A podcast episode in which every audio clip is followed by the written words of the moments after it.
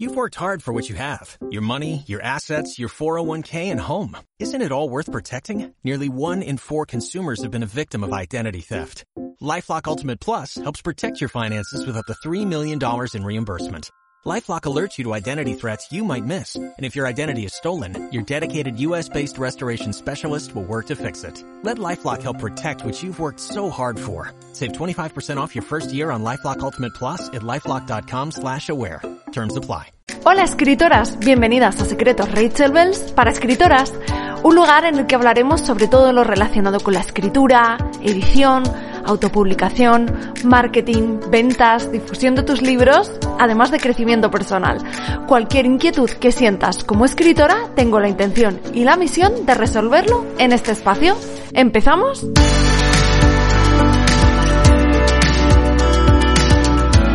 Bueno, bienvenidas un día más a Secretos Bells para escritoras. Hoy tenemos a alguien muy especial en el podcast con la que vamos a hablar de escritura obviamente, pero más concretamente, dentro de la escritura vamos a hablar de la descripción, ¿vale? Las descripciones, que bueno, que yo creo que es algo que a unas les encanta, a otras lo odian, no sé, esto es como en dos bandos, ahora hablaremos sobre ello, pero igualmente es algo muy importante, así que ahora nos adentramos. Pero antes de entrar en ello, bueno, ¿quién es nuestra invitada? Eh, bueno, ella es Marta González Peláez, es escritora, autora de, de, Los muertos también sonríen, este título maravilloso.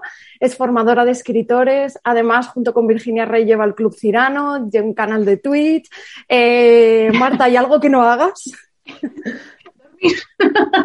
Dormir, ¿no? No se me da muy allá, ¿no? Bueno, esto es lo que tiene eh, al final ser escritora emprendedora, ¿no? Que, mm. que, que, tenemos muchos bandos abiertos y muchas cosas sí. que hacer. ¿no? Y también va con el carácter. Hay algunas que nos gusta probarlo todo. Exactamente. Entonces, si tienes tiempo para, probar, para parar, aprovechas y haces otra cosa. Bueno, Marta, yo te he presentado así un poquito, que además también decir que Marta ha estado dentro de mi programa Escritora Extraordinaria uh -huh. y luego también ha estado como profe dando alguna clase porque ella es maravillosa, sobre todo en esto que vamos a hablar hoy, tema de descripciones, el lenguaje no verbal, dio una clase maravillosa. Eh, así que, pero ¿qué, quiero, quiero decir aquí, ¿qué más nos puedes contarte sobre ti, Marta? ¿Quién eres? No sé, ¿qué, qué, quién es Marta González Peláez? Siempre en las preguntas, en las entrevistas de trabajo, esa es la pregunta que más miedo me da, porque te da la crisis existencial de ¿pero quién soy? no, en general has contado pues bastante bien todo. O sea, me dedico a la escritura, me, concretamente al género histórica, bueno, ficción histórica en España. Y bueno, también un poco eh, dando un poquito de relevancia a temas que no se suelen tocar en ese género, como por ejemplo el tema de la mujer, la leyenda negra y pues algunos colectivos que tampoco suelen aparecer en, en, la novela histórica o no bien representados para mi gusto. Así que en general me dedico un poco a eso, a ir contracorriente en mi propio género, a ver qué pasa. Bueno, eso, eso es maravilloso. Se dice siempre que para, para en marketing se dice que para llegar lejos o para ser alguien o para tal, tienes que ser el primero, el único eh, el primero, el único o el mejor, ¿no? Pues bueno, igual ahí estás, estás rompiendo moldes y siendo única, ¿no? Porque es, es bastante interesante esto de, de, escribir histórica española. Además, esto que hablamos, eh, siempre hablo sobre esto, sobre el cerrar el nicho, ¿no? Que sea un nicho muy concreto, escribes un nicho muy concreto, ¿no? Mm. Histórica española y además tocando pues temas de mujer, creo que también LGTBI, ¿verdad? Sí. Sobre esto. Uh -huh. Uh -huh. Y, y cómo, ahora que has publicado tu primer libro, y quería hablar un poquito primero de esto, tu primera experiencia autopublicando, y, bueno, publicando y demás, perdón, eh, ¿cómo ha sido la acogida de este primer libro tocando estos temas? Pues primero muy sorprendente, porque siempre cuando vas gato tenía que salir, ya lo sabes. Bueno, para los que estáis escuchando y no nos veáis, acabo de pasar el gatito de Marta por, por la mesa. Siempre, siempre que hay una cámara se pone delante. ¿Qué estaba contando? Sí, el, el tema de, de, cómo ha sido acogido el libro. ¿no? Pues, bueno, tú también, tú también escribes, de hecho has escrito muchísimo más que yo, has publicado muchísimo más que yo. Pero imagino que de vez en cuando también te pasará que es justo cuando lo vas a sacar, te entran los miedos de a ver si esto no va, no va a ser bien acogido, tal, no sé qué.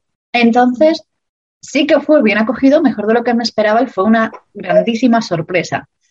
Sobre todo además porque en plena crisis escritoril, pues la gente se lo leía, me daba su opinión y estoy muy contenta porque la crítica negativa que más estoy recibiendo es de personas más mayores que su crítica es, hay demasiado tema gay.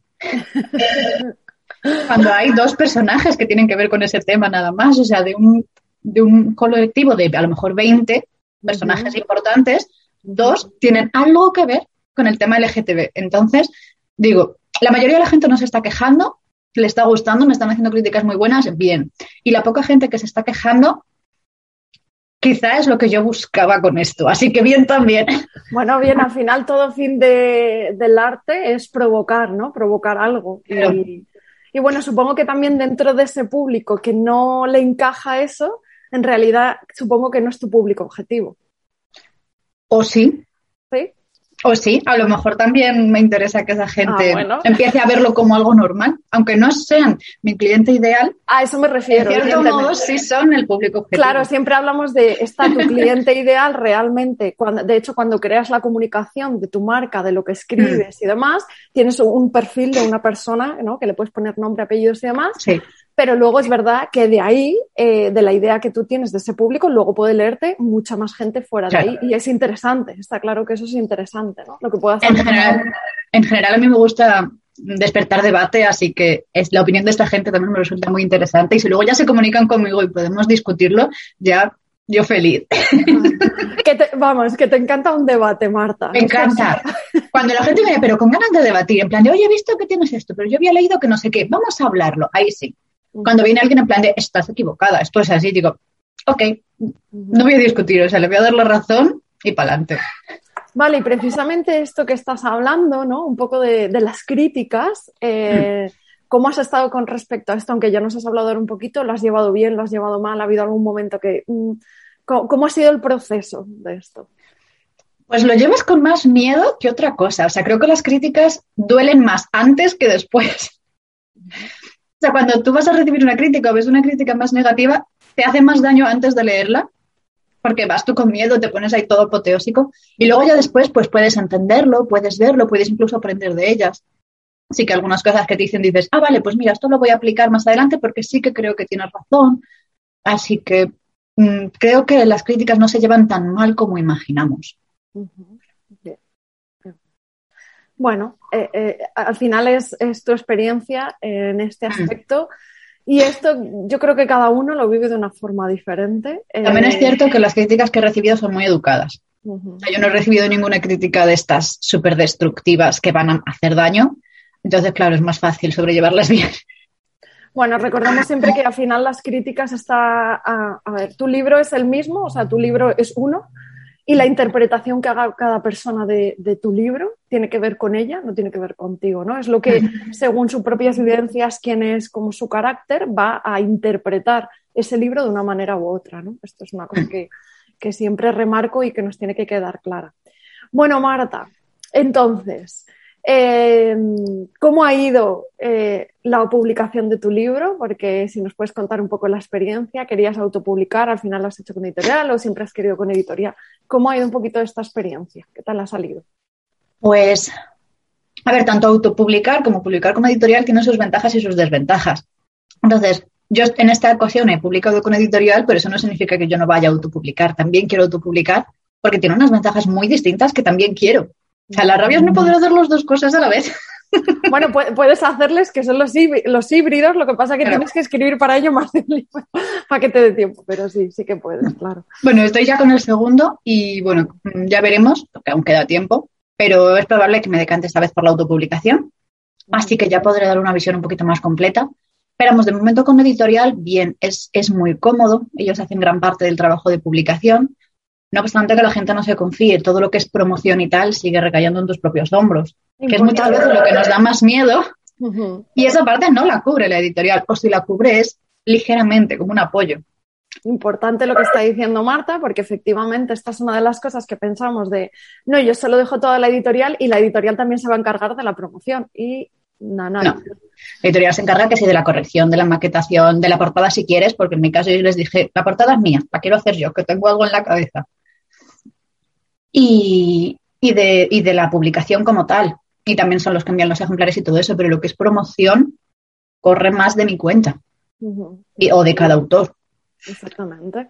Es cierto que hay ciertas editoriales que a lo mejor siempre van a hacer algo de pequeña promoción, pero será sus redes sociales. Pocas serán las que inviertan realmente un dinero en, marketing, en, algún tipo de estrategia de publicidad. Así que finalmente, por eso siempre, esto ya lo he explicado yo muchas veces, siempre os recomiendo que lo primero que hagáis es autopublicaros, porque, bueno, eh, simplemente por experiencia, por saber cómo funciona este mundo y cuando vayas a publicar con editorial, no, no, te, no te engañen, ¿no? no luego no haya, no haya malentendidos y demás. Y porque al final el, el, trabajo grande que es visibilidad, que lo que necesitas conseguir es visibilidad, va a correr de tu mano. Así que, hmm. Y bueno, Marta Larda que lleva haciendo un trabajo muy bien desde hace tiempo y ahí sigue, además con, con tantos proyectos que tiene. bueno, ya que estamos, si quieres hablarnos un poco de qué es esto del Club Cirano.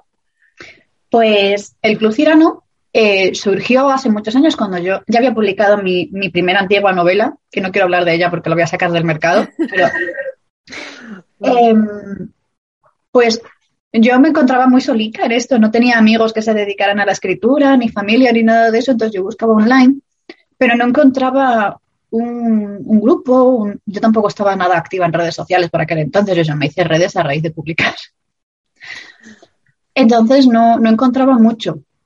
Así que con, mi compañera, que siempre habíamos hecho proyectos juntas y sabía que trabajábamos muy bien, pues decidimos crear el Club de Escritura Cirano, que básicamente era un club gratuito online que podía participar quien quisiera, que le gustara escribir, eh, enfrentándose a retos creativos que íbamos proponiendo y apoyándose unos a otros. La cosa es que tú te enfrentas al reto creativo que ponemos ese mes, que puede ser, por ejemplo, eh, este mes toca escribir un relato de género eh, green punk te explicamos lo que es el género green punk. Vale, a mí me has dejado, a mí me has dejado aquí pensando qué es eso, no lo conozco, no lo conozco.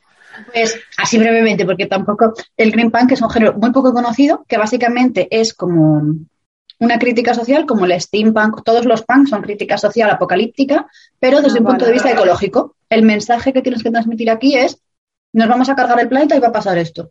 Entonces, puede ser por mareas, por cambio climático, lo que tú quieras, pero siempre tiene esa crítica mm, sobre la ecología. interesante. Ese es un reto como puede haber otros. Por ejemplo, el último ha sido escribir una carta a tu yo del pasado. O sea, intentamos hacerlos variados para cada vez practicar algo distinto, sacar a la gente de su zona de confort. Y lo tienen que mandar antes del día 15 y del 16 al 30 o al 31 van a recibir en su correo tres relatos de tres compañeros que no conocen, son anónimos y tienen que hacer una valoración constructiva. Ah, muy interesante. Y al final de mes te devolvemos tus relatos valorados por tres personas diferentes. Lo bonito de esto, que la gente te lee de forma activa, te comenta y te ayuda a mejorar, que muchas veces es lo que nos falta al principio. Muy interesante. Bueno, y te ayuda también a, a recoger opiniones externas porque eso también es un proceso, lo que estábamos hablando de la crítica, ¿no? aprender a digerir y, y, acoger lo que sirve y lo que no sirve de lo que te pueda decir otra persona, ¿no? claro. Y también mucha gente tiene miedo a que lean lo que ha escrito. Pues un primer paso para esto está muy bien porque es anónimo. También tú al hacer la crítica aprendes a hacer críticas de los demás que luego te puedes aplicar a ti. O sea, son un montón de cositas. No, y también, sí, también lo que has dicho que es muy interesante eh, precisamente porque esta es una de las cosas que yo más trabajo, bien también lo sabes tú que has estado en mis formaciones, que es el hecho de, salir, ¿no? Exponerte y es mm, sobre todo en mujeres. Reconozco que, bueno, por un constructo social, eh, como lo queramos llamar, pues hay mucha más inseguridad en la mujer, mujer escritora, que los hombres escritores. O sea que. En general en la mujer que en el hombre, es una cosa de la educación. exactamente. Bueno, pues ahí. Y además, Marta, a través de su escritura, nos expone esto muy bien. Cómo, vienen del pasado, ¿no? De todas estas cosas también. Ojo, muchas veces nos imaginamos el pasado mucho peor de lo que es, por lo mismo, porque el papel de la mujer y del LGTB y todo esto se ha invisibilizado tanto que realmente nos pensábamos que estaban ahí mujeres florero de adorno y no hacían nada. Hay muchísimos ejemplos históricos de mujeres con un par de ovarios que han hecho lo que han querido pese a las circunstancias. y esas también deben ser mencionadas. O sea, no solo ni hacer negacionismo de no, las mujeres estaban perfectamente y podían hacer lo que quisieran, ni hacer un victimismo de no, pobrecitas mujeres, no, o sea, había de todo. Sí, ni un bonito. Había una realidad y aún así había mujeres que se sobreponían a esa realidad y me parece precioso. Vale, entonces, desde este punto, ¿cuáles serían tus recomendaciones? Ya saliendo un poco, yéndonos a la parte de la publicación, ¿cuáles serían las recomendaciones que le darías a, una autora? Bueno, aquí casi todo lo que nos escuchan son escritoras, mm. eh, en la publicación de su, de su primer libro. Hmm, difícil, claro, porque cada persona está en una circunstancia completamente distinta, entonces es, complicado dar un consejo que, sirva para todas. Hmm, yo creo que, les voy a recomendar la paciencia. Te voy a explicar por qué, porque parece así a simple vista un consejo de mierda, pero es que, por un lado, tema editorial. Hay editoriales que no son editoriales que se van a beneficiar mucho de tu impaciencia si les dejas. ¿Vale? O sea, editoriales pirata o directamente fraudes, podemos llamarlas, se van a aprovechar mucho de tu impaciencia. Si tú quieres publicar, ellos te van a vender el oro y el moro y te lo van a poner todo precioso y luego a la hora de la verdad eso es mentira. Y por otro lado, si quieres autopublicar, todo corre de tu cuenta y vas a tener que asegurarte de que todo lo estás haciendo correctamente y son procesos lentos, tienes que hacer la revisión, tienes que hacer la corrección. Y muchas veces veo autoras con muchísimo potencial que no han dado lo mejor de sí quizá porque tenían prisa de no, yo quiero publicarlo para tal fecha. Y es como, mm, luego se nota que la corrección ha sido apresurada, que la portada no ha sido tal. Así que paciencia, disfruta del proceso, es muy bonito. No vas a volver a vivir la publicación de tu primer libro nunca más. Disfrútalo paso a paso, saborealo como un buen vino. Maravilloso todo lo que estás diciendo, pero voy a añadir además una cosa, por favor, permitamos equivocarnos. Sí. Quiero decir, eh, lo sé por la propia experiencia de mis alumnas, porque yo siempre digo, mira, yo te voy a enseñar todo para que tú saques tu primer libro y vaya lo mejor posible, para que no cometas pues, los errores que yo he cometido y que sé que muchos cometen. Pero ¿sabes lo que pasa? Que te vas a equivocar y te van a pasar cosas, porque es inevitable, porque nada va a salir perfecto. Y lo digo porque, claro, llegamos las navidades, tengo muchas alumnas que ahora mismo van a publicar y les están saliendo impedimentos que evidentemente son cosas que no, salen fuera de nuestro control, control y es lo que digo, hay que siempre digo, no te preguntes por qué me pasa esto, sino para qué y qué tengo que aprender yo de esto, ¿no? Tengo una de las alumnas, quiero dejarlo por aquí porque de verdad nos pensamos que, eh, y por, por, el miedo al fracaso, ¿no? Que ahora hablamos, al miedo a equivocarnos, y para llegar a tener éxito te tienes que equivocar. Yo me he equivocado Pero muchas veces. Y seguro que a ti en el proceso, todo este proceso te ha pasado, te estará pasando y te pasará. El tema es cada vez equivocarte menos, porque vas aprendiendo, o errores, se, suele decir esto, que te salgan más baratos, ¿no? Que no te salgan muy caros, pero, pero permitamos equivocarnos, lo digo por esto, ¿no? Yo tengo ahora alumnas que dicen, no, es justo en el club de la escritora extraordinaria, ¿no? Que aquí nos juntamos todas las alumnas que han salido de la formación, pues esto me estaban comentando, ayer tuve una asesoría con una de las chicas, y me comentaba que su maquetación no estaba yendo como, como, como tenía que ir, ¿no? Eh, y le estaba retrasando mucho, no salía. Porque había contratado a alguien que no está acostumbrado a maquetar ese tipo de libro, porque normalmente maqueta eh, ficción, perdón, ficción y ahora esto es no ficción y es muy diferente. Es mucho más complejo, lleva tablas, lleva un montón de cosas. Y le dije, mira a ver primero, hay, un error, o sea, hay una cosa ahí que puedes aprender. Yo te había recomendado a otra persona que también está muy bien de precio, que no es por precio, que está acostumbrada a hacer esto. Tú te has querido ir a otra persona que está muy bien y tiene todo su sentido, pero fíjate que nunca le pediste, nunca le preguntaste si había maquetado este tipo de libro. Simplemente por decir, ay, no, es que quiero ayudarla y tal, ya, pero mira lo que te ha ocurrido. Entonces, al final es un aprendizaje que no está bien ni está mal, es simplemente, oye, cuando vaya a contratar a alguien, pedir, eh, pedir señas, ¿no? O pedir, oye, yo, mm. yo, mi libro es de no ficción. ¿Tú has, ¿Tú has maquetado alguna vez no ficción? ¿No? este mm. tipo de cosas, pues hay, es aprender de ello, ¿no? Y nos va a pasar, y supongo, Marta, pues que a ti igual eh, te ha pasado alguna cosa también que has aprendido y has dicho, bueno, aquí esto no está saliendo como yo quiero, ¿verdad? Eh, pero es que es más, no es que nos vaya a pasar, es que nos debe pasar. Si no te equivocas en nada, si no tienes problemas en nada, es porque te has estancado. Es porque estás haciendo una y otra vez lo que ya sabes hacer. Siempre que estés aprendiendo cosas nuevas, siempre que tu mente vaya un pasito por delante, te vas a tener que enfrentar a cosas que no sabes solucionar. Entonces, si te va todo bien, si te va todo rodado, preocúpate porque te has quedado estancado. Exactamente, porque no estás saliendo de zona de confort realmente cuando expandes la zona de confort cada vez se hace más grande y vas creciendo y vas claro. creciendo. ¿no? Entonces, yo creo que llega un punto en el que aprendes a disfrutar, no, no de inconvenientes Sí. gordos del tipo la maquetación no me sale, pero sí de, de, esos pequeños problemillas que salen, es como, uh, esto no me había pasado antes. ¿Por qué?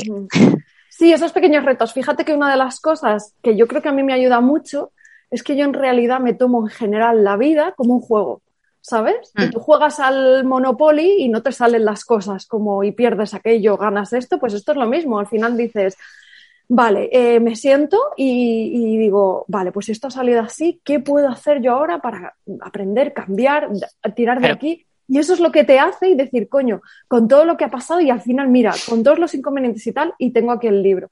Y además, eh, como yo soy, bueno, ya por aquí, si alguien no lo sabe, pero yo soy muy espiritual, holística y demás, yo siempre pienso muchas veces que las cosas ocurren de una manera. Y esta alumna que estaba comentando antes, precisamente al final se la retrasa y, y hablamos de, ah, pues al final voy a tener que publicar en esta fecha. Pues fíjate que en esta fecha en realidad es mejor porque no sé qué y tal. O sea que al final, si todo, mientras tú vayas aprendiendo y adaptándote y no te, o sea, no te frustres porque las cosas no salgan como quieres. Porque lo primero que tienes que aprender es que las cosas no van a salir como tú quieres. O sea, Claro.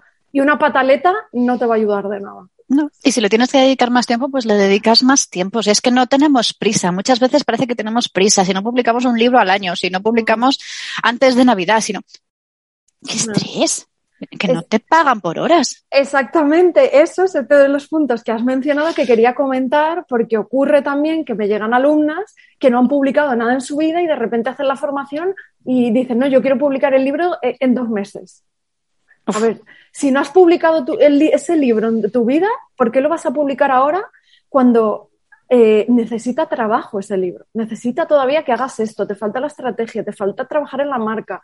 Entonces, deno- démonos el tiempo para que eso funcione. ¿Qué es lo que ocurre? Que si tú lo lanzas tal y como tal, como está, no va a funcionar y entonces que tienes que aprender de eso, de que no lo has hecho en el momento que te faltaban cosas por hacer.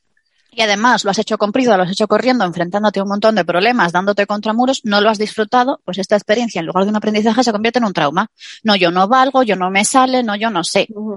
No, es que has ido corriendo con... Claro, y siempre vamos al, esto me encanta porque siempre vas a encontrar, quien quiere encuentra excusas para decir que no se puede vivir de esto, ¿sabes? Porque, claro, eh, probablemente en vez de preguntarte, bueno, ¿y si quizá yo no he hecho bien las cosas? No es más fácil remarcar y eh, esa creencia limitante, porque es una creencia que nos limita, de la típica que, yo creo que arrastramos todos, que es que del escribir no se puede vivir, ¿no? Porque eh, está esta creencia de si eres escritor, e- eres un muerto de hambre, ¿no? Pues ahora mismo creo que tanto tú como yo vivimos de esto. Ujú, efectivamente. O sea, yo no tengo otro trabajo con algo que no esté relacionado con la escritura y tú, todo el mundo sabe que tampoco. O sea que es difícil. Es difícil, pero lo más difícil es no rendirse por el camino. Pero realmente sabes por qué es difícil. Realmente es por la mentalidad. O sea, Hmm. es, es por las barreras que nos ponemos nosotras mismas. Es, Por eso es difícil. O sea, es po- solo por eso, porque creo que no puedo, porque creo que no valgo, porque lo que piensan los demás, eso, eso es lo más difícil. Lo más fácil más difícil. realmente es escribir, es, es formarte, es... es Esa es la parte divertida. esa es la parte realmente. Esto es todo lo divertido. Lo difícil es eliminar todas las creencias que tenemos que nos limitan. Eso es lo complicado. Porque estamos pensando en lo que pensarán los demás. No lo estoy haciendo realmente como quiero, sino como quiere no sé quién. Porque entonces ahí es cuando la estamos cagando. El no atreverte a cobrar por lo que haces, eso también. Uh, es, es eso, esa es una de las creencias. Porque más claro, ¿cómo vas a vivir de esto si lo haces gratis o tirando de precio? No solo ahí te estás perjudicando a ti, estás perjudicando a todo el sector. Mira, recuerdo una de, de las compis de las alumnas que me acuerdo que decían en una formación que tenía una amiga que escribía y esta- ella estaba formándose conmigo y le decía, y le decía a esta chica, dice, ah, pero tú vas a cobrar por, por lo que escribes, pues yo lo doy gratis, pues yo no, ¿no? Y eso es, eso es ahí una creencia y una creencia además con respecto, realmente lo que estás diciendo es que no vales nada. ¿Por qué? Porque tú estás invirtiendo mucho tiempo y el tiempo es dinero. O sea, si estás invirtiendo tiempo, energía en algo que vas a compartir con los demás. Por eso vas a cobrar por ello. Esta concepción del arte gratis y demás, bueno, este es otro debate también. El arte podía ser gratis cuando se dedicaban a ello única y exclusivamente los ricos. Entonces, manteniendo ese concepto de que el arte debe ser gratis y por amor al arte y tal, no dejamos de tener una posición clasista con respecto a esto. La clase obrera nunca va a poder dedicarse al arte mientras no se cobre por ello. Me ha salido aquí la No, no, pero total, yo sabía que íbamos a acabar aquí. ¿no? De, yo hago crítica social, pues también. Claro, tiene, tiene, que salir aquí, tiene que salir aquí. No, total, es así, es así, Marta. O sea que bueno, pues, pues todo este tipo de cosas que lo primero que tenemos que hacer, o sea, yo digo, lo primero que tenemos que, si quieres hacer, si quieres vivir de esto, es échale un ojo a las creencias que tienes respecto a esto. Hmm. Porque eso es lo que te va a limitar. Si crees que no eres suficiente, si crees que no eres suficientemente bueno. ¿Y cómo se eliminan estas creencias? Siempre lo digo, empíricamente. Tienes que moverte y decir, derribarlas que creo que no soy suficientemente bueno, bueno, pues te formas. Claro, creo no, que lo soy, no lo soy todavía. Claro, pues coges a, Marta, que ahora hablaremos sobre ello, que da unas formaciones sobre escritura maravillosas y dices, pues me voy a formar con ella, pero tienes que invertir en ti. Y siempre digo, invertir dinero en uno mismo, o sea, invertir, estás invirtiendo en el mayor activo de tu vida. Un activo hmm. es aquello que pone dinero en tu cuenta cada mes y realmente tú eres el mayor activo de tu vida. Ahí es donde tienes que estar invirtiendo dinero, en mejorar tú en, tus habilidades para, ello, ¿no? Entonces, eh, invertir, por ejemplo, cuando Marta invirtió en, la formación del programa Escritora Extraordinaria, realmente está invirtiendo en ella, pero confiando en mí. O sea, confía en que yo la puedo ayudar, pero la inversión la está haciendo en ella misma. Y ahí muchas veces también cuesta porque dices, sobre todo cuando es un dinero que, que nos duele soltar. Sí. Porque decimos, pero en realidad no es que no confíes, probablemente mucha gente dice, no, yo confío en Marta, en que me va a ayudar, pero es que, claro, invertir, me voy a inventar algo porque yo no sé lo que cobra Marta, ¿eh? Pero imagínate que son 200 euros y dice, uff. Uh, mucho menos. Eh, yo lo sé, yo lo sé. Pero imagínate que son 200 y a esa persona 200 euros le duele. Pero te duele porque no confías en ti mismo. No te duele porque consideres que es mucho, sino porque en, ti mismo. Al final, y ya entro en esto que hablo muchas veces, que el dinero y el tiempo eh, no es si lo tengo o no lo tengo, es en qué lo estoy invirtiendo. Siempre le digo a la gente, me dicen, oye, es que yo no tengo dinero para formación y digo, vale, tienes un móvil, tienes internet, tienes Netflix, ¿verdad? Tienes dinero. Lo que pasa es que tienes prioridades y prefieres invertirlo ahí a invertirlo en otro tipo de cosas. Bueno, ya he soltado, tú has soltado tu rollo tal y yo he soltado el mío. Así, así, siempre, siempre voy con eso. Bueno, eh, Marta, pues vamos a seguir. Vale. Realmente, hablando de que esto, de qué formas, pues queríamos hablar hoy un poco del tema de las descripciones a la hora de escribir, sumamente interesante, porque, bueno, supongo que hay un amor-odio dependiendo de cómo cada uno lo lleva, porque hay gente que a mí me encantan los diálogos o no, yo prefiero descripciones, no, a mí me gusta desarrollar personas, cada uno tendrá su habilidad, pero es verdad que las descripciones son sumamente importantes porque al final son lo que crean eh, ambientas, ¿no? Una escena, eh, bueno, todo esto nos vas a hmm. hablar un poquito tú. Así que, bueno, a ti entiendo que te gusta el tema de las descripciones. Pues fíjate, me he metido tanto en el tema de descripciones porque yo era de las de las fobias a las descripciones. Vale. Entonces yo me he tenido que obligar a meter descripciones y es como, jolín, pues ya que las meto, mm, no quiero meter aquí cualquier cosa. Entonces, yo era de la parte del odio a las descripciones y a raíz de eso pues ya me he metido a conocerlas y tal y ya nos llevamos mejor. Muy interesante porque esto es un poco lo que estábamos diciendo antes. Fíjate de pasar a odiar porque claro, también a veces ese odio es porque por falta de comprensión, hmm. por falta de sabiduría, es decir, me falta formación o materia en esto. Pero sin embargo, ya se deduzco que, claro, evidentemente tú te formaste en esto, practicaste, lo llevaste a cabo y ahora estás ayudando a otros con ello y de repente pasas de odiarlo a decir, oye, pues está bien, o me encanta, o no está nada mal, ¿no? Claro, el problema es que no se conocen y en general me he dado cuenta de que es uno de los temas pendientes en los escritores, por lo menos aquí en España, porque si tú miras incluso en blogs de estos que enseñan a escribir, hay muy poquitos apartados sobre el tema de descripciones. Está ahí como, eh, déjalo, que cada uno haga un poco lo que quiera y a ver qué sale. Y realmente eh, el tema de que me metiera tanto en esto fue por eso. Hice un artículo de, descripciones y tal para el Club de Escritura Cirano y me gusta poner un poquito de, bibliografía recomendada debajo. Pues no encontré nada. No encontré ni un solo libro en español que hablara sobre las descripciones. Y dije, venga, voy a formarme yo para cuando llegue el momento escribir yo ese manual. No lo he escrito todavía, pero bueno. Pero llegará, llegará. Sí, llegará. Es que me gusta más escribir novela, entonces nunca me paro a escribir el manual. pero, o sea, es un tema súper pendiente. Y me he dado cuenta de que la gente no solo no sabe utilizar las descripciones, sino que no están completamente seguras de para qué sirven. porque pensamos lo que tú has dicho, que las descripciones son para ambientar y tienen otras muchas funciones que no se conocen tanto, que son incluso más útiles todavía. ¿Cómo qué? Danos alguna. Voy, voy, voy, voy, le voy a contar. Pero es que primero, primero quería, eh, eso que has mencionado de que existen como dos polos opuestos, es que es completamente cierto. Cuando tengo alumnos en el grupo de novela y tal, siempre están esos dos polos, nunca encuentro a nadie en el medio. Está el que tiene fobia a las descripciones y mete la justa y necesaria para que sepas dónde estamos, y aquel al que le encantan y se regodea un montón en datos innecesarios. eh, en el color verde, no sé qué, de las hojas, no sé, no sé cuántos, que sí, que ambienta, pero llega un punto en el que tiene tanto peso que ahoga la trama. Bueno, yo en esto, perdón, solo quiero decir, yo en mi caso siempre recomiendo que nos demos cuenta que todo lo que introducimos en una novela, en un libro, tiene una intención. O sea, mm. de alguna u otra manera tiene una intención, ¿no? Y a veces, si te pierdes mucho, ¿no? Estás perdiendo la intencionalidad que tienes por, por, introducir ese elemento dentro de la historia o la trama. Claro. De todas formas, esto es mucho, sobre todo de escritores novatos, porque cuando ya tienes experiencia le coges el gusto a meterle la tijera a la historia. Al principio es, no, lo he escrito yo, es muy bonito, ¿cómo lo voy a quitar? Y ya llega un punto que es como, esto fuera, esto fuera, esto fuera, y, con un gusto, porque sabes que estás podando, lo estás dejando más bonito. Pero bueno, uy, me voy del tema mogollón. El tema de las descripciones. Eh, pensamos eso, que sirve simplemente para describir dónde está el personaje. Mentira, con las descripciones puedes meter una cantidad de, información subliminal en la cabeza del lector que no te imaginas. Te voy a poner un ejemplo. Eh, a tu personaje, a ti, a Rachel, la llaman para una entrevista de trabajo en la casa de un cliente. ¿Vale? Tú eres escritora y te ha llamado alguien porque quiere contarte una historia para que escribas sobre su vida. Te voy a poner ejemplo A y ejemplo B.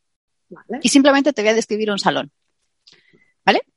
Tú llegas, atraviesas la puerta y te encuentras un salón de paredes de madera, un sofá de cuero tapizado con franela de cuadros y una chimenea encendida.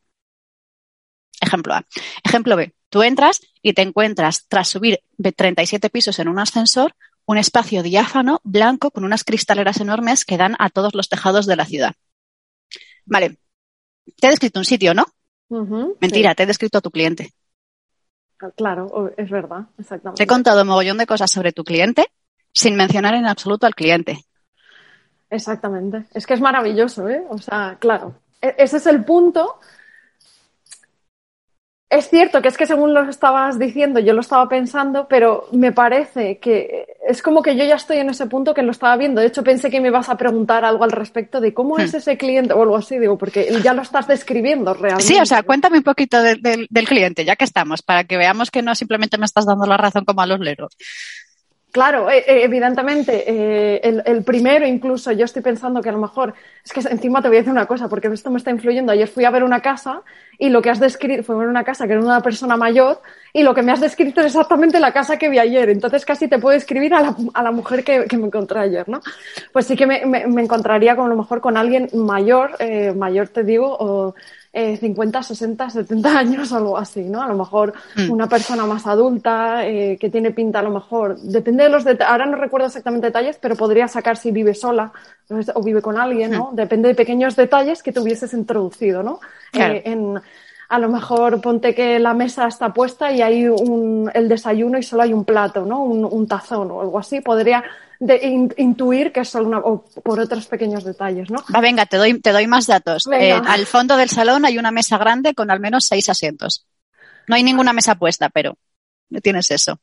Bueno, es que eso puede decir muchas cosas ahí, ¿eh? Porque si son solo seis asientos. Eh... Claro, pero es que tu respuesta me sirve a mí para mi siguiente argumento, así que tú imagina. Vale, eh, seis asientos eh, puede ser porque me he empeñado en que sea una persona sola, yo es que me he empeñado en esto. Y es una mujer que puede traer a sus nietecitos y a su familia y a comer, ¿eh? O sea, se me ocurre.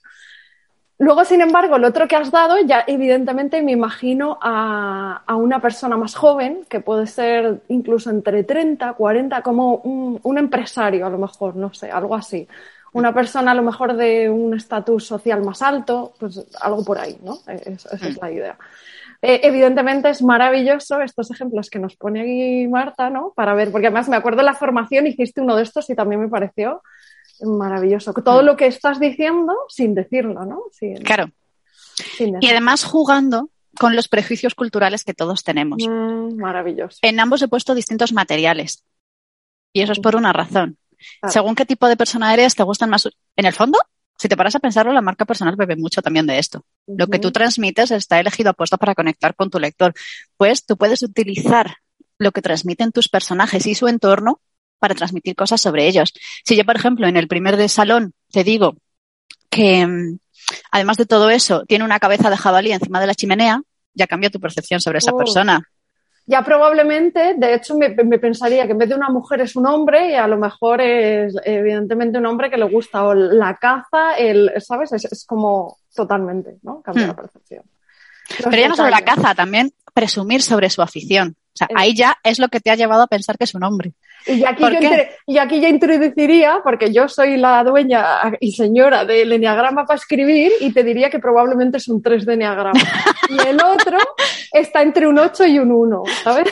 Puede ser.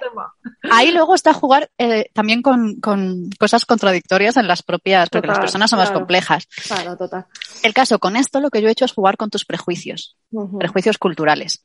Los, los lectores tienen prejuicios culturales, todos los tenemos, hemos bebido de ellos. Son, son recursos que tiene el cerebro para obtener la máxima información con los menos recursos posibles. Entonces, tú puedes jugar con eso para engañar legalmente al lector.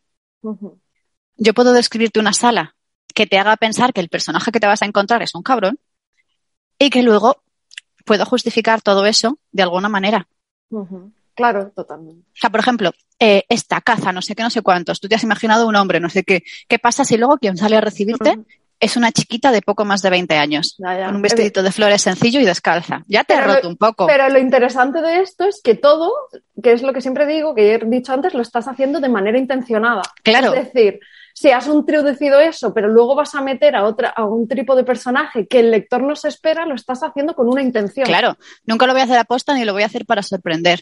Pero tú ya te vas a quedar con esa información en plan de, me sorprendería mucho que esa cabeza de jabalí fuera de esta chica. O aquí vive alguien más, o esta casa es de su abuelo, o algo, algo. Pero ya te estoy dando información poco a poco. Sí. Y es interesante también que esa información se dé así porque estás jugando, estás dejando que el lector participe en tu historia. Él va sacando conclusiones, según les vas dando información, va sacando nuevas conclusiones y no le estás tratando como a un tonto de, mira, A es A, B es B. No, él forma parte de esto. Especialmente interesante en las novelas de misterio y todo eso, pero en todas en realidad. Sí, Incluso sí, en un romance que también tiene su claro. tira y afloja. Pero es que yo creo que crear el misterio, que es la intriga, eso tiene que estar en todas las novelas, ¿no? Porque Claro. al final es lo que atrapa el, eh, esto que estás, eso que estás creando, ¿no? Es, Claro. es muy interesante. Eh, es que me ha venido una cosa a la cabeza y se me ha ido de eso, pero no sé, es que me parece fascinante. O sea, nunca me habían resultado tan interesantes las descripciones hasta que Marta llegó a mi vida, tengo que decir. Pues voy a sumar un elemento más. Venga, O sea, no solo puedes jugar con los prejuicios del lector, sino que también puedes jugar con sus emociones. Puedes hacerle sentir de una manera concreta respecto a algo. Volvemos al primer salón. Es que me resulta más, más fácil Sí. jugar con él que con el segundo, que es como muy aséptico y muy... muy- sí, exacto. muy Se nota también a mí que me va más. Algo así, Sí. más campestre, más tal. Pa- ¿Vale? O sea, vamos a quitar la cabeza de jabalí, ¿vale? Que era un ejemplo. Volvemos al salón original. Y lo voy a volver a dividir en dos. En el ejemplo A, cuando tú entras, huele a bollo en el horno, a galletas, Sabía, a, sabía que me a canela, a decir algo a de canela. sí, sí. Vale, Y en el segundo caso huele a puro.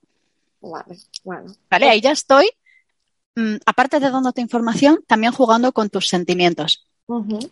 Y ah, utilizando esto que siempre digo que muchas veces no se quedan, sobre todo cuando empezamos a escribir, eh, los escritores cuando comenzamos nos quedamos en las descripciones solo en lo visual, Y el auditivo. La segunda opción es lo auditivo. en lo auditivo, pero sin embargo está el tacto, eh, la piel, el gusto, ¿no? Todo esto a la hora de, de crear, pues es una ambientación, una descripción. Sí. y de eh, evocar eso que está tratando de hacer Marta ahora mismo con el puro y el olor a A mí, en en mi caso, no me gusta nada el olor a canela, pero entiendo que querías evocar algo entrañable. sí, pero entiendo. Estaba pero pensando en Navidad.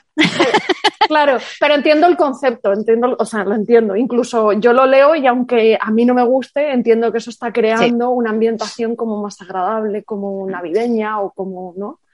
Claro. Eh, y el puro, pues bueno, yo creo que a la mayoría de gente no le gusta mucho el olor a puro. No sé. Claro.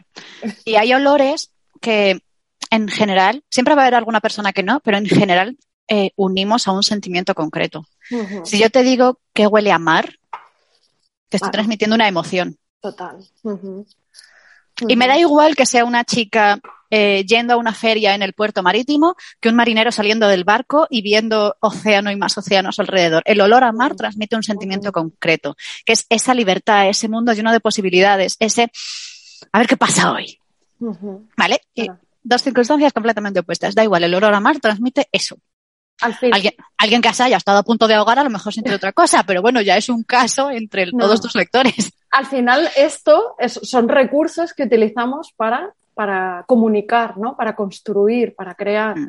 Yo en esto lo llamo el, eh, lo que está diciendo Marta un poco, es el efecto spa, ¿no? Que es, si, si bien habéis entrado alguna, yo lo digo a la hora de escribir, piensa en un spa, ¿no? A la hora de describir cuando entras en un spa, realmente, bueno, como muchos otros tipos de comercios y de empresas, están el spa está creado para eh, despertar todos tus sentidos, ¿no? O sea, desde, desde la vista, porque los colores son tenues, azulados, violetas, desde el olfato, pues con, con el aroma, esencias aromáticas o algo de esto, ¿no? El gusto, hmm. porque incluso nada más llegar te ofrecen una infusión, Mm, algo así, ¿no? El tacto, pues bueno, desde un masaje al, agua, luego cuando... el propio contacto de las piedras rocosas. o sea, ahí jamás vas a encontrar metal, cristal, ¿no? Son materiales agradables, naturales. Exactamente. Entonces ahí pensad, siempre digo, pensad cuando describáis, que no tenéis por qué aludir a todos los sentidos en cada descripción, pero sí que no nos quedemos solo con la vista y el oído, ¿no? Lo, lo, que ha dicho Marta.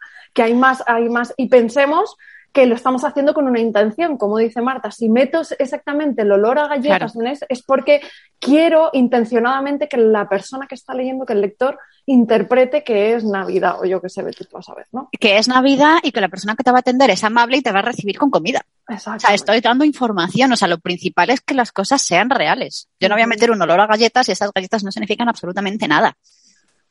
Yo, yo la verdad, en eso, ah, perdón, como tú con lo de cortar, o sea, eh, a la hora de describir, hmm. eh, realmente, como estabas diciendo antes, de, alguien que se pone a describir que si el color de la mesa, pero realmente es para aportar algo, o sea, eso aporta algo, si no aporta, ¿qué más da que la mesa sea de color mm, azul?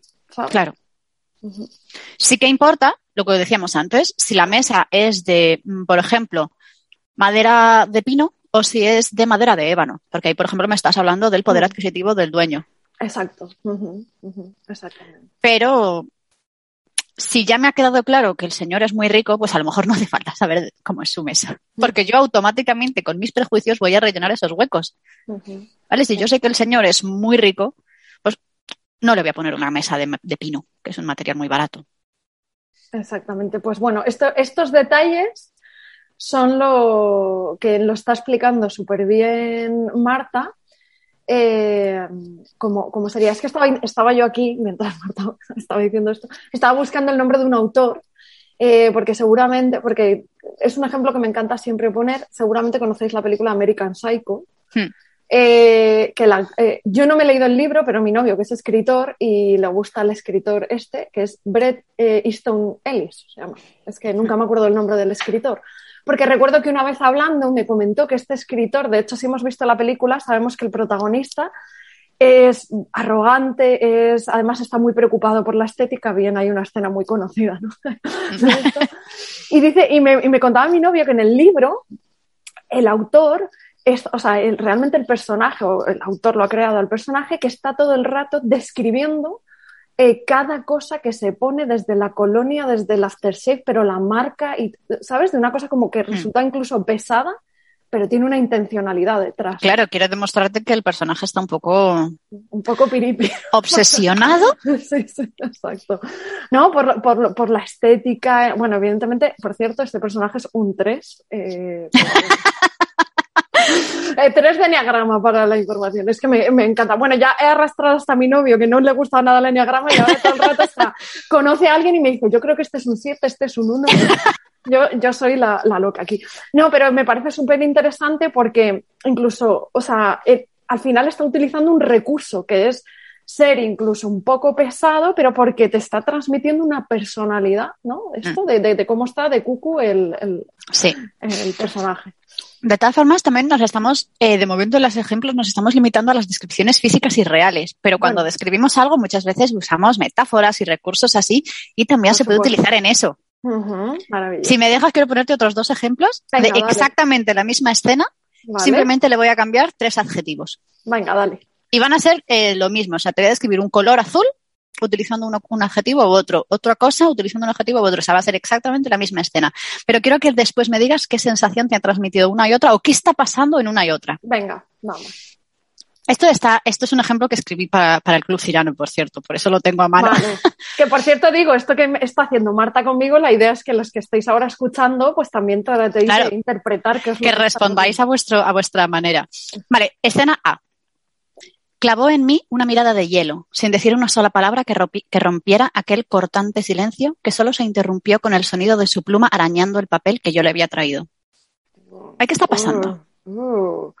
Ahí hay, hay tensión, hay, hay frialdad, como, ¿no? Es, es mm, una Hmm. situación incómoda. ¿no? Ahí, es lo que yo percibo. Vale, ahora te voy a leer la misma escena. Voy a cambiar literalmente cuatro palabras. Vale.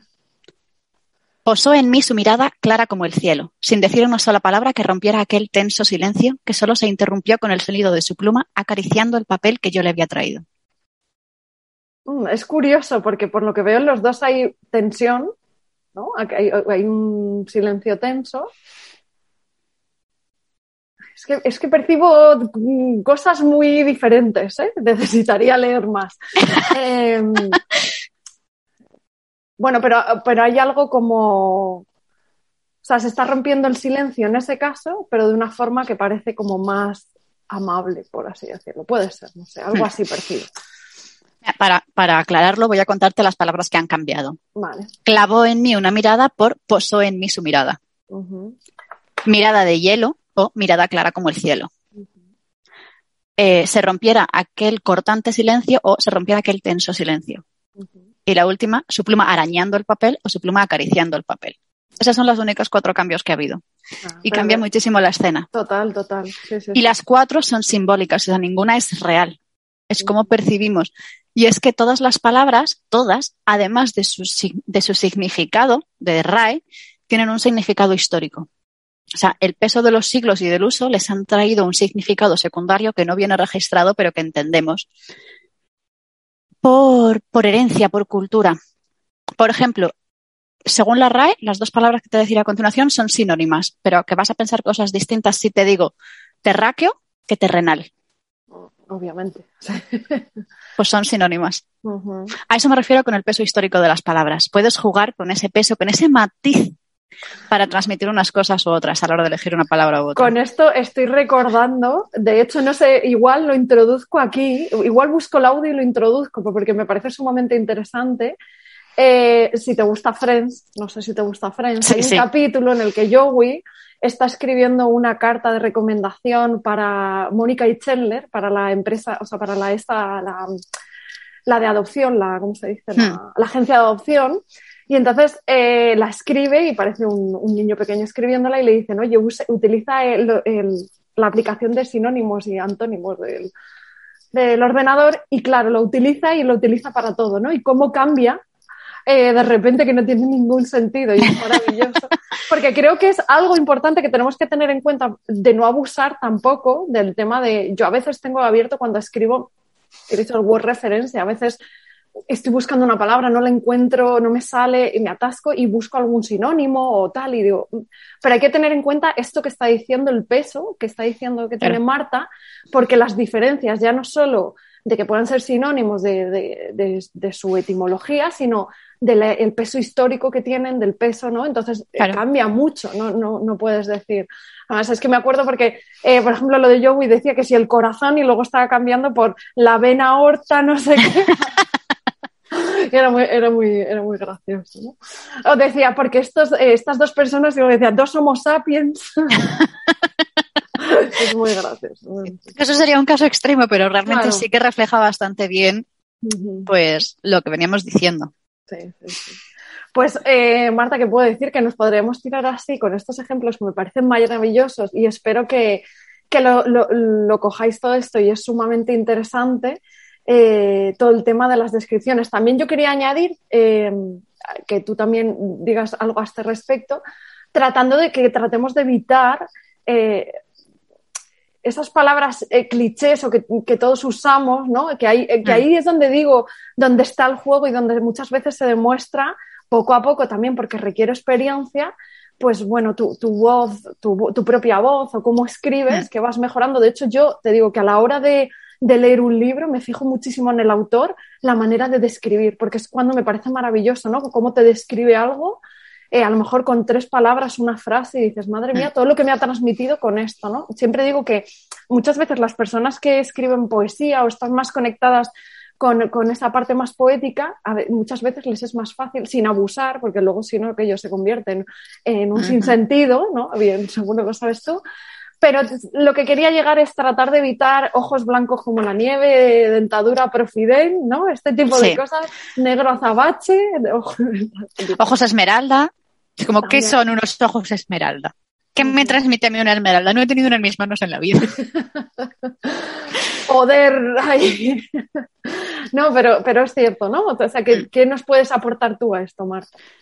Pues que mm, primero, esto se sale un poco, pero, pero también es importante. Huyamos, por favor, de la perfección absoluta. O sea, estoy cansada de que todos los protagonistas sean el ser más bello que ha creado Dios. Por favor, o sea, los feos también tenemos derecho a protagonizar historias. por favor. Cierto. O sea, yo cuando veo, y a ver, puedo entender que cuando es un romance juvenil en el que chico guapo quiere a chica guapa, pues vale, son guapos queriendo guapos. Pero en historias que no tienen nada que ver, ¿por qué mi agente de policía, mujer de 30 años, divorciada, tiene que ser bellísima? ¿Por qué? Puede ser guapa, guapa normal. De, me levanto por la mañana y estoy regulinchis, pero bueno, luego me arreglo un poco y estoy bastante ok. O sea. Y paso, ¿no? claro, o sea, a lo mejor tengo unos ojos preciosos, pero no me gusta mi nariz. No sé, vamos a darle humanidad también a los personajes. Además, yo creo que así consigues que el lector empatice mejor con ellos. Porque somos envidiosos. Nunca nos ha caído bien Don Perfecto ni Doña Perfecta. Queremos a alguien humano, queremos a alguien con quien podamos decir, yo sé cómo te sientes. Así que, ni dientes, y sobre todo, cuando ponen dientes blancos, no sé qué, no sé cuántos, y digo, estás en la Edad Media. No existe el dentrífico. ah, que ah, bueno. Tiene veintipico años.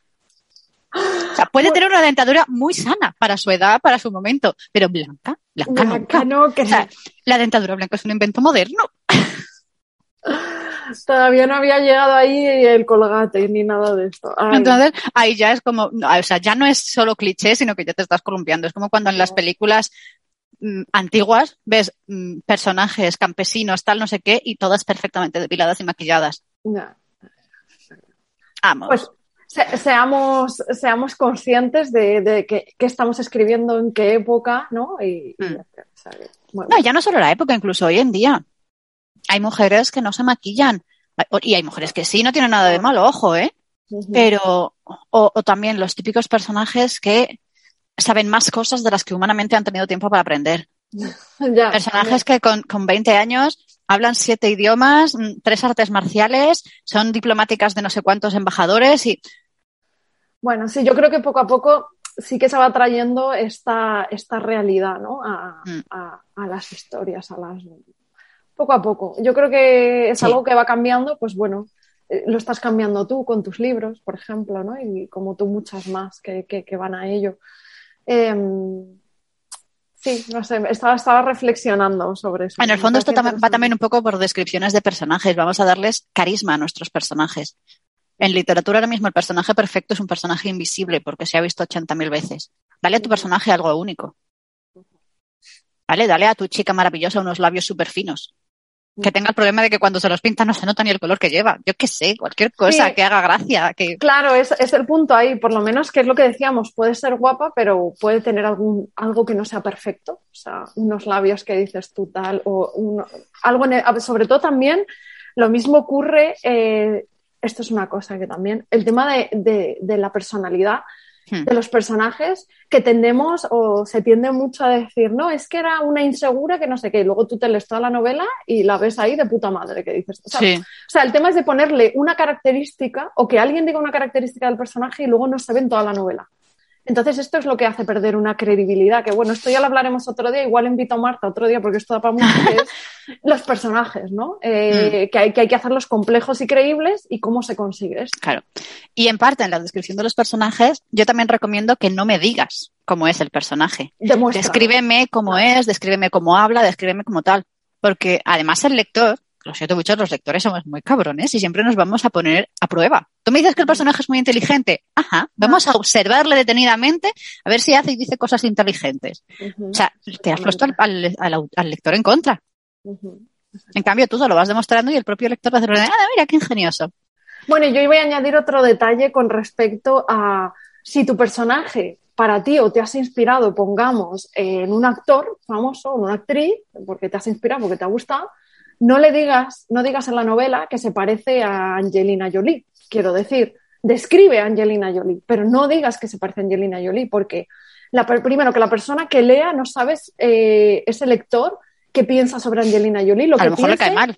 Lo va a proyectar en tu novela, en ese mm. personaje. Si le cae mal, si le parece una estúpida o si da igual. Entonces, si te parece que se parece a Angelina Jolie, pues describe a Angelina Jolie cómo es. Pues si no la ves así, pues está. Mm. Este tipo de cosas que evitemos caer ¿no? en ellas, que nos ayudará a mejorar todas esas descripciones. Lo que decías antes, hace un buen rato, de es que a veces leo un escritor y con pocas palabras consigue transmitirme tanto, pues eso es una persona realmente que, que, ha, que, ha, que ha aprendido para qué sirve la descripción, que ha aprendido cómo utilizarla a su favor. Porque tú puedes tener un texto perfecto, pero luego puedes tener un texto que tenga un poquito más. O sea, si no tienes una descripción súper profunda, no va a pasar nada, no va a estar mal. Pero sí que va a marcar esa diferencia entre que el lector se involucre, esté dentro, lo sienta y que simplemente lo lea y se informe de lo que está pasando. Exactamente. Bueno, pues ya, estamos viendo la importancia de las descripciones y, lo que decimos. Las descripciones, trabajarlas enriquece, eh, nos enriquece como autores, hmm. como escritores, enriquece nuestras historias y, por favor, recordemos que todo lo que introducimos tiene una intención. Lo estamos haciendo por algo, porque aporta algo, porque aporta algo ahora, porque va a aportar algo para algo que va a ocurrir más tarde, pero no es. Eh, bueno, eh, siempre saco este ejemplo que es del libro, uno de los libros que siempre recomiendo, pues me parece divertido, el de cómo no escribir una novela. Me mm. parece que es curioso y divertido para cuando uno está empezando. Y siempre hablan del cuidado con el chicle en la estantería, que lo llaman, ¿no? Y es muy curioso, pero esto a veces ocurre, yo creo que es más de escritor novel, ¿no? Em, es como si nuestros personajes, pongamos, están en una cena, en un restaurante, están hablando y de repente pues ella coge el salero y dice me voy al baño y se va con el salero al baño, ¿no? Y hace allí sus cositas en el baño, deja allí el salero eh, cuando se lava las manos y se larga y se acaba el libro y, ¿qué crees que ha pensado el, lector, no? Se ha pasado toda la... ¿Qué ha pasado con el puñetero saber? ¿Por qué se lo lleva al baño? ¿No? Y a lo mejor, eh, bueno, esto es, a ver, esto es muy exagerado, ¿no? Esto se ve como muy exagerado, pero es que este tipo de cosas ocurren. Es la escopeta de Chekhov, o sea...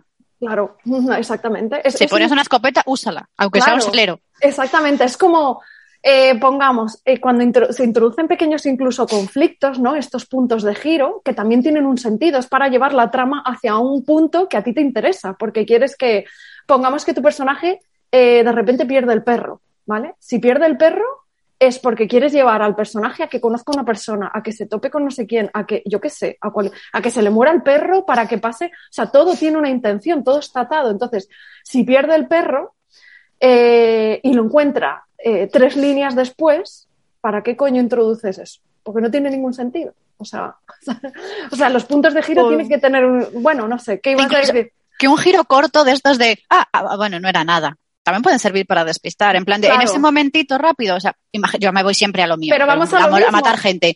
Yo te he sacado al perro, sí, pero que puede parecer que no porque se ha resuelto muy rápido. Claro, Te has escapado, no sé qué, eh, ay, mi perro, ¿dónde está mi perro? Sales y, uy, está en el jardín, uy, qué susto. Y tú pensarás, ¿para qué coño me he metido esta escena? Bueno. No ha servido para nada. Pero luego al final descubres que en esos 10 segundos que has estado fuera, la persona se ha metido dentro y ha preparado la trampa mortal con la que el asesino ha muerto. O sea, que la víctima ha muerto. Exactamente, pero ahí vamos, exactamente, eso, eso en una novela ahí de misterio, de asesino, lo que sea, ¿no? Puede ser que se disuelva al final, que en ese momento tal. Pero bueno, pues vamos a ponerlo bonito, te ha dejado unos bombones en la mesa. No, pero claro, ahí vemos que tiene, o sea, tiene una intención. O sea, si mm. va a perder al perro no es para decir, ay, pues ya lo encontré y ya está, aunque incluso aunque pasen 30 páginas. Claro, no, si pasan 30 páginas, peor. Si estamos 30 páginas buscando al perro y no sirve para nada, eso tiene más delito todavía. Claro, pero y lo mismo ocurre con las personas que metemos en la novela, o sea, personas mm. que se topa, de repente introduces una, personalidad que está eh, cada cierto tiempo apareciendo ahí, que es un gilipollas, encima no aporta nada y, no, y realmente es que no aporta nada en la historia, o sea, mm. eh, fuera. Pues todo tiene una intención. Yo siempre digo, quedaros con esto, todo tiene una intención. Que no la tiene, ni siquiera tiene que estar tan clara eh, eh, en una primera impresión para el, para el lector, porque a veces ahí tú estás engañando, pero todo, todo lo que aparece tiene ahí una intención, ¿no? Claro, que muchos autores, como tú decías, noveles, se, se, escudan con el que es que esto en la vida real pasa, ya, pero es que una novela no tiene que ser realista, tiene que ser creíble. Eh, bueno, exactamente, esto es como el tema de los diálogos, Em, que siempre digo, ¿cómo, ¿cómo se crean buenos diálogos en una novela? Los diálogos en una novela no son los diálogos que tenemos tú y yo, Marta, cuando hablamos ahora o en una conversación.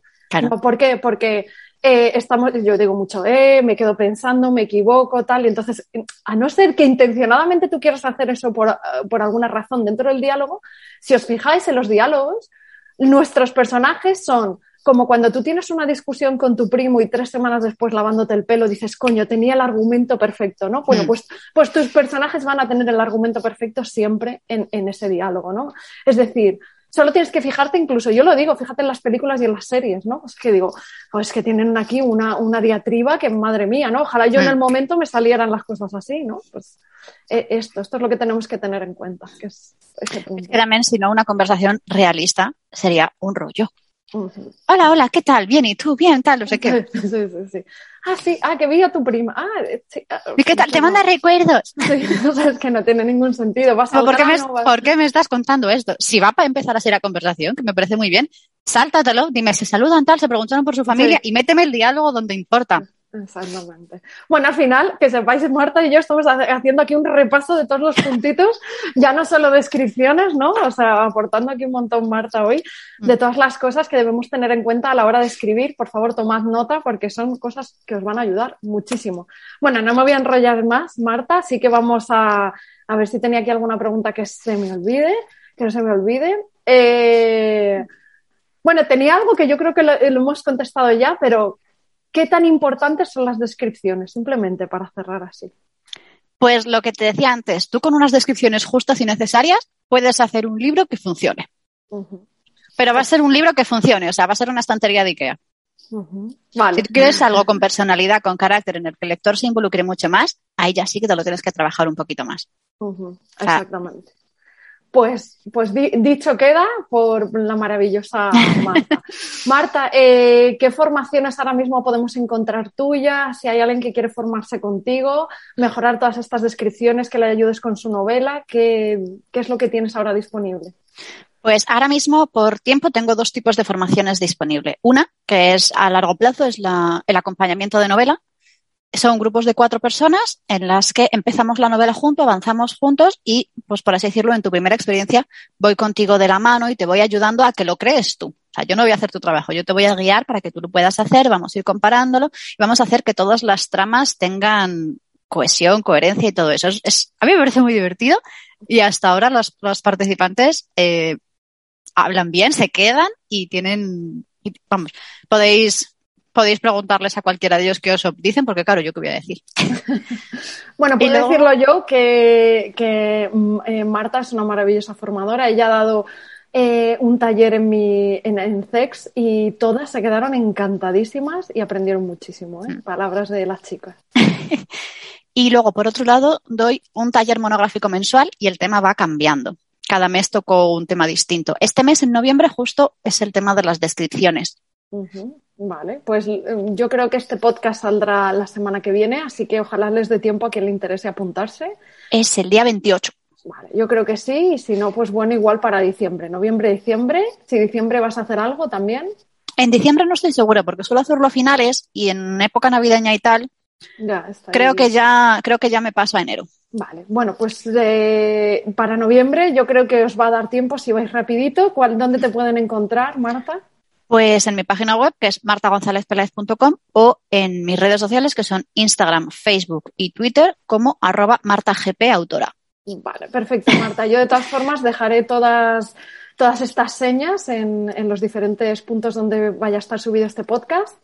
Y nada más para despedirnos, antes de despedirnos, siempre me gusta que des... ya antes diste algún consejo sobre publicación, pero bueno, el consejo que se te ocurra que quieras dar a todas estas escritoras que nos escuchan por aquí. ¿Sobre algún tema concreto o sobre lo, lo que, que, yo la quiera? gana. Como si quieres recomendarles que se vayan a comer a un bar que te gusta, lo que quieras. Pues a ver, ya he dicho el de la paciencia antes y en la entrevista que tuvimos en, en Instagram eh, ya hablé de otra cosa, así que pues voy a, voy a buscar un, un, consejo distinto. Eh, así di el de que no, que no se preocuparan por equivocarse, que eso era lo bonito. Ajá. Vale, pues por buscar una cosa distinta.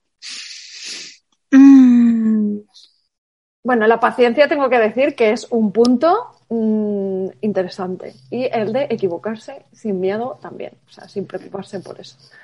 Pues ya que estamos hablando de, de, la, de las descripción, pues voy a dar un consejo que tenga más que ver con eso. Que, que se fijen ellos mismos o ellas mismas cuando van, cuando están en su entorno, que cuando entren en una habitación nueva, la miren dos, tres segundos y cierran los ojos, que se den cuenta de cuánto pueden recordar de ese sitio. Eso es lo que le llamaría la atención a tu, a tu personaje cuando entrara en una habitación. ¿Realmente se ha fijado en ciertos detalles? ¿Ha visto si había no sé cuántas cabezas de no sé qué? No. Cuando entramos en un sitio nuevo y no vamos a estar ahí esperando una hora, pues solemos tener un vistazo rápido. Entonces, también nos enseña a nosotros a darnos un poquito cuenta dónde poner el foco en las descripciones de un escenario cualquiera en el que vamos a entrar. Así que propongo ese pequeño ejercicio. Muy, muy interesante, muy interesante ¿eh? Eh, este punto, ¿no? De si entras en, en un sitio y realmente estás poco tiempo, eh, hasta, hasta cuántos detalles te estás fijando, Claro, ¿no? Luego claro. no- Mm, Nosotros vamos por la calle y no vamos fijándonos en todos los detalles. O entramos sí. en un edificio, en una tienda y no nos fijamos en todos los detalles. Sí, sí, exactamente. Entonces, ¿qué le llamaría la atención a tu personaje? Pues, ¿qué te ha llamado la atención a ti como persona? Como ser humano que eres igual que tu personaje, intuyo en un alto porcentaje de los casos, que no en todos. Gran consejo que nos deja aquí Marta, me parece maravilloso. Gracias por todo lo que has aportado hoy, Marta, porque es que eh, me ha encantado, me ha encantado y yo creo que yo he aprendido, eh, porque siempre que con cada una que pasáis por aquí aprendo muchísimo. Así que muchas gracias por participar, eh, por acompañarme hoy en este, en este podcast de secretos. Hoy los secretos los has dado tú para escribir. Así que gracias, espero tenerte pronto, que vaya todo estupendo y que sigan todos esos libros, mm, todos los que vengan, eh, con descripciones y todo maravilloso y sigan eh, rompiéndolo con ello todo. Gracias, Marta. Nada, muchas gracias a ti. Ya sabes que siempre me lo paso súper bien contigo. O sea que independientemente de todo lo que aprendamos, el rato lo hemos pasado. Yo por lo menos súper bien. Gracias.